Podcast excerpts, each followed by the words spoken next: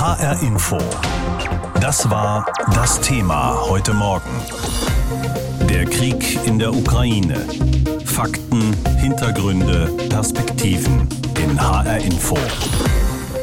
Krieg in Europa und das seit genau einem Monat. Am 24. Februar begann Moskau seinen Invasionskrieg gegen die Ukraine. Mehr als 10 Millionen Menschen sind in der Ukraine auf der Flucht. Obwohl die Kämpfe ja vielerorts andauern, ist es den russischen Streitkräften nach wie vor nicht gelungen, eine der größeren Städte unter ihre Kontrolle zu bringen. Karin Bench blickt für uns zurück auf einen Monat Krieg in der Ukraine. Heute vor einem Monat begann der Krieg in der Ukraine. Russische Truppen marschierten ein, die russische Luftwaffe griff Städte und Militäreinrichtungen an. Der ukrainische Präsident Zelensky sagte, Seit einem Monat kämpfen Ukrainer für ihr Leben und für ihre Freiheit. Seitdem leistet unsere Armee heldenhaft allen Kräften Russlands Widerstand. Russische Truppen greifen nach Angaben des ukrainischen Militärs weiter an. In der Ostukraine, rund um die belagerte Stadt Isium und in Donetsk und im Norden der Ukraine werde gekämpft. Russische Soldaten hätten die nordöstlichen Randgebiete der Hauptstadt Kiew mit Artillerie beschossen und einzelne Gebiete vermint. Die Angaben können allerdings nicht unabhängig geprüft werden. Nicht gelungen sei es russischen Truppen, weiter nach Kiew vorzurücken, heißt es vom ukrainischen Generalstab. Sie hätten es bislang nicht geschafft, die ukrainischen Verteidigungsstellungen zu durchbrechen. Die russischen Truppen seien dem US-Militär zufolge 20 bis 30 Kilometer im Osten und Nordosten von Kiew entfernt gewesen und befänden sich nun etwas weiter weg, in einer Entfernung von etwa 55 Kilometern. Die russische Armee würde stattdessen mehr Energie auf die Ostukraine verwenden, insbesondere in Luhansk und Donetsk. Es seien auch Aktivitäten von russischen Schiffen im Asowschen Meer beobachtet worden, zum Beispiel Landungsschiffe mit Nachschub und Fahrzeugen an Land zu bringen. Das ukrainische Militär setze die Luftabwehrsysteme, die es von westlichen Staaten erhalten habe, sehr effektiv ein, sagte ein Pentagon-Vertreter. Das sei ein Grund dafür, dass die russische Luftwaffe noch immer nicht den Luftraum über der Ukraine eingenommen habe. Genau einen Monat nach Kriegsbeginn findet ein NATO-Sondergipfel zum Ukraine-Krieg in Brüssel statt. Anschließend wird es ein Treffen der sieben wichtigsten Industrieländer der Welt, der sogenannten G7, sowie einen EU-Gipfel geben. Der ukrainische Präsident Zelensky soll bei allen drei Treffen per Video zugeschaltet werden. Beim NATO-Sondergipfel soll Zelensky eine Ansprache zur Lage in seinem Land halten. In einer nächtlichen Videobotschaft forderte Zelensky erneut die Einrichtung und Überwachung einer Flugverbotszone über der Ukraine. NATO-Generalsekretär Stoltenberg hatte das gestern erneut ausgeschlossen. Auch ein Beitritt der Ukraine zur NATO sei nicht auf der Tagesordnung. Aber die Staats- und Regierungschefs wollen offenbar beschließen, dass die Truppen in den östlichen Mitgliedsländern deutlich verstärkt werden. Der ukrainische Präsident wird bei den Treffen voraussichtlich mehr Unterstützung und militärische Ausrüstung von den Staats- und Regierungschefs fordern. Bereits gestern sagte Zelensky vor dem französischen Parlament, damit die Freiheit nicht verliert, muss sie gut bewaffnet sein. Mit Panzern, Panzerabwehrsystemen, Luftwaffen und Luftabwehr. Wir benötigen dies alles. Sie können uns helfen, ich weiß das. Вы можете нам допомогти. Я знаю. Deutschland hat angekündigt, 2000 Panzerfäuste aus den Beständen der Bundeswehr sowie Luftabwehrraketen an die Ukraine zu liefern. Schweden will einem Medienbericht zufolge weitere 5000 Panzerabwehrwaffen an die Ukraine liefern, Großbritannien rund 6000 neue Abfangraketen. Da der Vormarsch russischer Truppen am Boden derzeit nur schleppend vorankomme, müssten die Ukrainer damit rechnen, weiterhin aus der Luft beschossen zu werden, ist von US-amerikanischen Militärbeobachtern zu hören. Einen Monat nach Kriegsbeginn in der Ukraine ist ein baldiger Frieden nicht in Sicht. Es ist der 24. März und das heißt, der Krieg in der Ukraine tobt jetzt schon seit einem Monat. Seit einem Monat flüchten Millionen Menschen aus der Ukraine vor Bomben, Gewalt und Tod. Ein Ende des Krieges ist bisher leider nicht in Sicht. Die Hafenstadt Mariupol ist offenbar komplett abgeschnitten und für uns beobachtet unsere Korrespondentin Palina Milling diese Ereignisse. Mit ihr konnte ich am Morgen darüber sprechen. Was können Sie uns denn sagen? Ist die Stadt mittlerweile unter russischer Kontrolle? Das kann man noch nicht behaupten, so wie momentan auch ähm, die Angaben der ukrainischen und der russischen oder separatistischen Streitkräfte eben sind. Die Stadt ist seit mehr als drei Wochen umstellt. Seit dem 1. März ist sie sozusagen abgeriegelt. Das bedeutet für die Zivilisten eine sehr schwierige Lage, weil eben keine Lieferungen an Lebensmitteln oder Medikamenten in die Stadt vordringen und es finden weiterhin Kämpfe statt. Was wir bisher sagen können, dass den russischen Truppen es offenbar gelungen ist, einen der Bezirke im Osten der Stadt zu kontrollieren, was auch die ukrainischen Streitkräfte melden, dass es offenbar in Mariupol auch schon zu Straßenkämpfen kommt, also dass quasi die Militärtechnik unterwegs ist auf den Straßen und dass sich die Kräfte gegenüberstehen in der Stadt, aber dass sozusagen die Stadt komplett kontrolliert wird mit der Präsenz der russischen separatistischen Milizen eben in der Stadt, das können wir noch nicht bestätigen. Es macht ja den Eindruck, als würde der militärische Vormarsch der russischen Armee dennoch stocken. Ist das so? Das sind die Angaben zum einen des ukrainischen Militärs, aber auch ähm, die Aufklärung, die die US-Amerikaner und die Briten in der Ukraine betreiben, die Beobachtungen. Das basiert sozusagen auf mindestens drei Seiten, die das abbilden. Man sieht, dass tatsächlich die russischen Streitkräfte keine nennenswerten Offensiven bisher vornehmen und dass sie nicht so erfolgreich im Vordringen tiefer ins Land sind. Nichtsdestotrotz in der Ostukraine finden heftige Gefechte statt und da gibt es Kämpfe um einzelne Siedlungen und Dörfer. Immer wieder meldet das russische Verteidigungsministerium, man sei einige Kilometer wieder ins Land tiefer vorgedrungen. Das lässt sich schwer belegen, diese Behauptungen, weil die Lage eben unübersichtlich ist. Aber ähm, der Eindruck stimmt tatsächlich, dass eben die Ukrainer sich erfolgreich weiterhin abwehren und ihre Stellungen halten können. Dann lassen Sie uns mal in die Hauptstadt Kiew blicken. Was wissen wir darüber? Wie ist die Situation dort?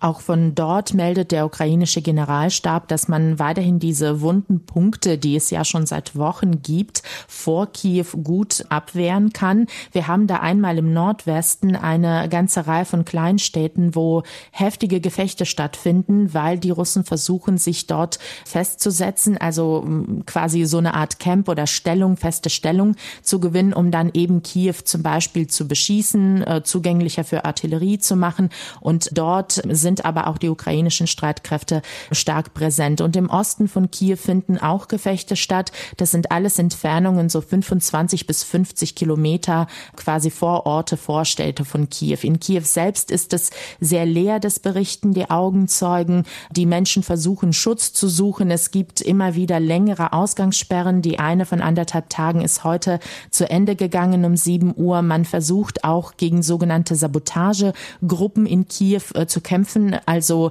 ähm, russische Streitkräfte, die sich als Zivilisten oder ukrainische Streitkräfte ausgeben und dann versuchen eben aus dem Inneren in Kiew noch anzugreifen. Lassen Sie uns noch ganz schnell auf diese Korridore schauen, wo die Menschen fliehen können. Funktionieren diese? Was wissen Sie darüber? Immer wieder werden die verkündet und wir sehen jeden Tag, dass auch viele funktionieren. Nicht immer die neun, zehn oder zwölf angekündigten. Ähm, da sind dann vielleicht sieben oder acht, die mal geklappt haben. Aber sie funktionieren jeden Tag immer wieder für verschiedene Regionen. Gestern zum Beispiel ist es gelungen, viereinhalbtausend Menschen in Sicherheit zu bringen aus verschiedenen Richtungen und Tag für Tag versucht eben die ukrainische Regierung, die Zivilisten aus den umkämpften Gebieten in Sicherheit zu bringen.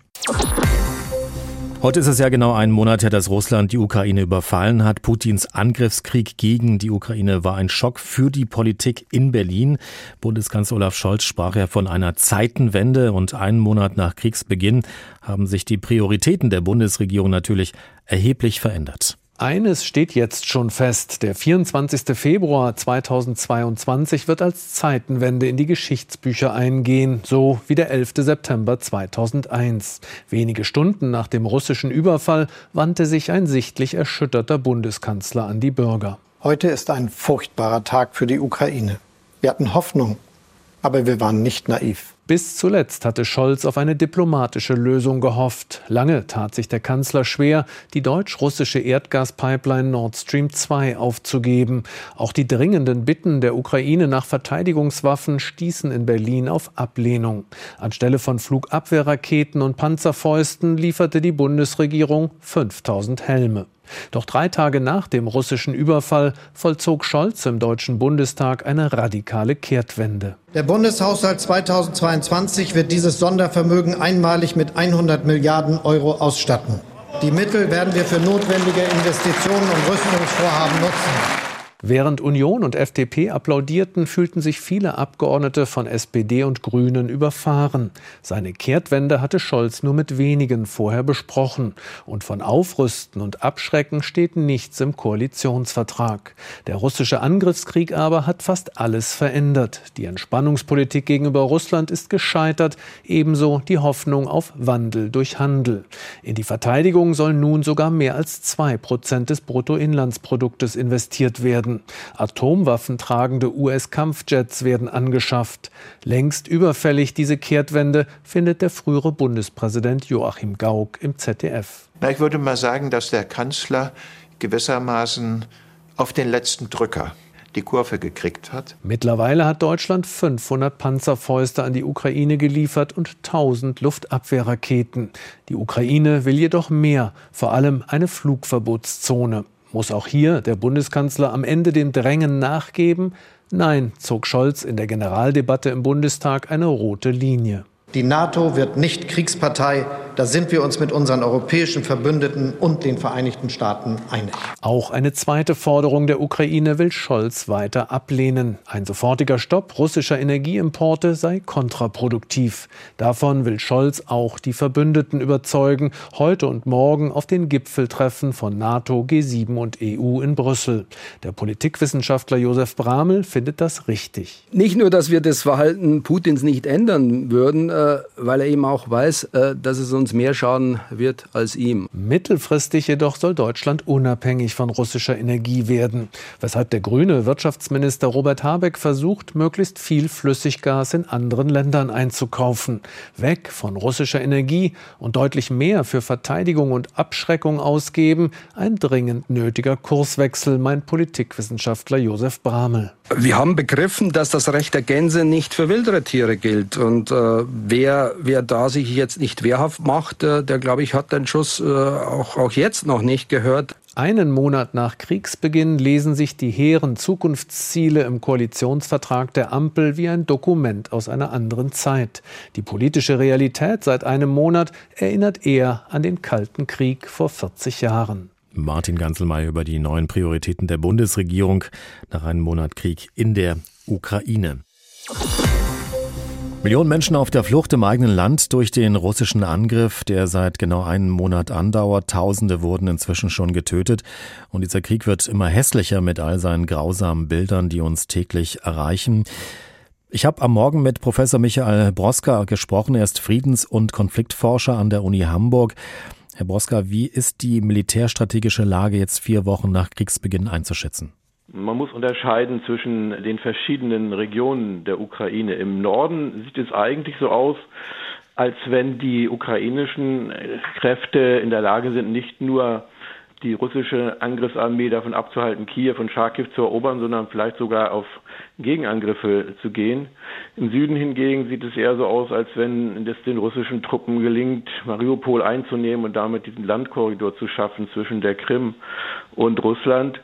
Und wir wissen sehr wenig über den Osten, Donetsk, Luhansk, die Region, wo es wohl ukrainische Angriffe gibt, aber die ukrainische Seite sehr wenig darüber berichtet und die russische Seite auch. Also es läuft so ein bisschen unterschiedlich. Insgesamt allerdings muss man sagen, ist ja alle Beobachter eigentlich überrascht davon, wie gut und wie stark und wie äh, heroisch wirklich die Ukrainer kämpfen, während auf der anderen Seite die äh, russische Seite offensichtlich sehr schlecht vorbereitet war, die Logistik nicht in den Griff bekommt. Und im Grunde genommen ist es im Moment so eine Art Abnutzungskrieg.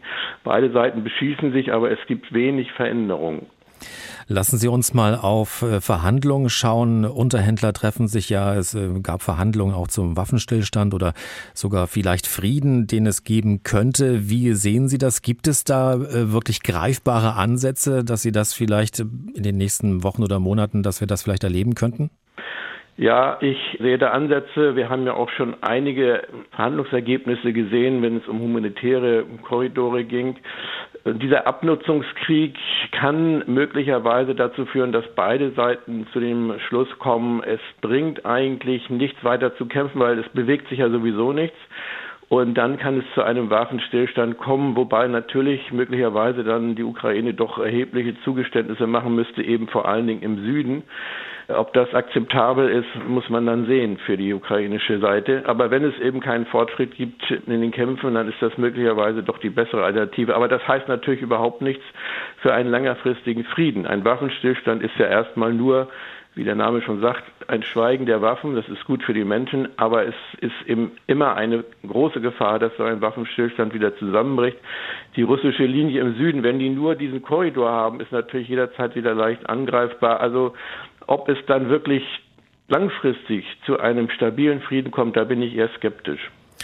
Waffenstillstand und Verhandlungen darüber, vielleicht sogar Frieden. Welche Optionen werden denn da jetzt derzeit ganz genau verhandelt? Also was will Russland und was will und kann die Ukraine bieten? Das ist in der, Tage, in der Tat eine schwierige Frage, weil wir im Grunde genommen immer noch sehr im Dunkeln sind darüber, warum eigentlich Putin diesen Angriff angeordnet hat. Das ist ja auch sehr schwankend gewesen, was da als Begründung äh, genannt worden sind. Worüber verhandelt wird konkret sind im Grunde genommen zwei Dinge. Das eine ist die Frage äh, der Territorien, Krim, äh, Donetsk, Luhansk, möglicherweise dieser Korridor von der Krim bis nach Russland, ob die Ukraine bereit ist, Territorium abzugeben. Das kann sie eigentlich nicht akzeptieren.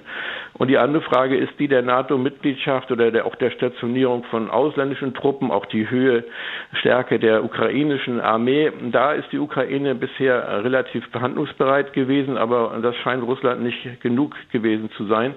Das sind die beiden Hauptverhandlungslinien. Das dritte ist dann, worüber man bisher wohl nur sehr wenig gesprochen hat, inwieweit jede Art von Frieden von ausländischen Truppen möglicherweise garantiert werden könnte. Wie gesagt, ein Waffenstillstand wäre ja sehr fragil und eigentlich nur, wenn dann auch ausländische Mächte irgendwie involviert werden, sei es die Vereinten Nationen über Friedenstruppen, sei es, was natürlich die ukrainische Seite bevorzugen würde, die NATO mit irgendwelchen Truppen. Das wird natürlich dann äh, für Russland schwer zu akzeptieren sein, wenn dann irgendwelche Truppen, vor allem die mit der NATO verbündet sind, in der Ukraine stehen. Also das sind schwierige Verhandlungen und Punkte, die noch gar nicht richtig angesprochen worden sind.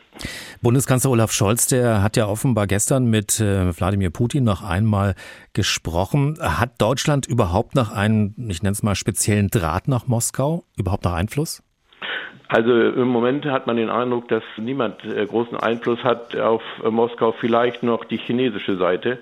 Denn alle Verhandlungsbemühungen, alle Bemühungen, erstmal überhaupt einen Waffenstillstand oder vielleicht sogar nur Erleichterung für die Menschen durch humanitäre Korridore zu erreichen, waren ja nicht so besonders erfolgreich. Ob es Erdogan war, ob es Macron war, ob es Olaf Scholz war, aber man muss es weiter versuchen natürlich, denn man muss auch sehen, die Lage in Moskau wird natürlich auch für Putin immer schwieriger. Er hat keine großen Erfolge bisher in der Ukraine erreicht. Es ist auch so natürlich, dass massenweise inzwischen russische Soldaten gestorben sind. Man geht von mehr als 10.000 inzwischen aus. Und wir wissen auch gar nicht, vielleicht, wenn wir in vier Wochen wieder sprechen, ist auch Putin gar nicht mehr derjenige, der in Moskau die Macht hat. Also insofern, die Lage in Moskau ist sehr schwierig. Putin ist nicht besonders bereit, offensichtlich mit ausländischen Vermittlern irgendwie zu sprechen oder mit ihnen auf sie zu hören. Aber man muss es weiter versuchen, denn irgendwann braucht er natürlich, um an der Macht zu bleiben, auch einen Ausweg aus dieser Situation, die für ihn immer verfahrener wird. Seit dem russischen Angriffskrieg in der Ukraine hat die Weltgemeinschaft viele scharfe Sanktionen gegen den Kreml auf den Weg gebracht. Russland ist politisch und wirtschaftlich fast komplett isoliert, aber eben nicht ganz. Nur noch wenige Länder haben normale Beziehungen zum Kreml und pflegen diese auch. Zu diesen Staaten gehören auch die Vereinigten Arabischen Emirate. Dadurch könnte Russland einen Teil der Sanktionen wiederum umgehen. Ein Treffen in Moskau vor wenigen Tagen. In der Ukraine wird Mariupol bombardiert. An einem großen Tisch sitzen sich zwei Männer gegenüber. Der russische Außenminister Sergei Lavrov und Abdullah El-Nahyan, sein Amtskollege aus den Vereinigten Arabischen Emiraten. Lavrov sagt, wir begrüßen die ausgewogene, objektive Haltung, die die Vereinigten Arabischen Emirate kürzlich eingenommen haben. Der altgediente russische Chefdiplomat bedankt sich dafür, dass die Emirate als nichtständiges Mitglied im Weltsicherheitsrat Putins Angriffskrieg nicht verurteilten, sondern sich der Stimme enthielten. Aber damit nicht genug der russisch-arabischen Partnerschaft. Dubai verweigert sich auch den internationalen Sanktionen und ist im Schatten des Ukraine-Krieges so etwas wie ein Safe Haven für das Vermögen russischer Oligarchen geworden. Stahl, Öl, Baumagnaten, ehemalige Duma-Abgeordnete oder frühere Provinzgouverneure verlegen derzeit hohe Vermögenswerte in die Emirate. Während amerikanische und europäische Finanzbehörden versuchen, die Auslandskonten russischer Oligarchen zu sperren, ihre Yachten und Privatjets zu konfiszieren, haben nach Information der New York Times bislang mindestens 38 russische Milliardäre ihr Vermögen in den Emiraten geparkt. Rette sein Vermögen. Wer kann, scheint die Parole russischer Oligarchen zu sein. Aufgrund der Sanktionen sind Russlands Geldelite inzwischen mindestens 80 Milliarden Dollar abhanden gekommen. In den Vereinigten Arabischen Emiraten hingegen werden reiche Russen mit offenen Armen empfangen. Schon in den vergangenen Jahren haben 40.000 russische Staatsbürger ihren meist nur scheinbaren Wohnsitz nach Dubai verlegt, um ihre Schäfchen ins Trockene zu bringen. Nun kommen offenbar schwerreiche Neuzugänge hinzu. Angeblich ist die Nachfrage nach Villen seit Ausbruch des Ukraine-Krieges gewaltig gestiegen. Durchschnittliche Monatsmiete für Luxusapartments 15.000 Dollar. Dubai Confidential. In den vergangenen Jahren haben Staaten wie der Iran, Nordkorea, Syrien und Venezuela Dubai als eine Art Finanzhub genutzt, um Sanktionen ausmanövrieren zu können.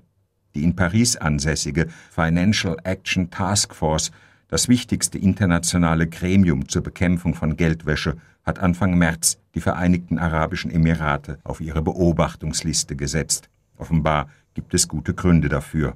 Martin Durm über die Vereinigten Arabischen Emirate und ihre Beziehung zum Kreml. HR Info. Das Thema. Wer es hört, hat mehr zu sagen.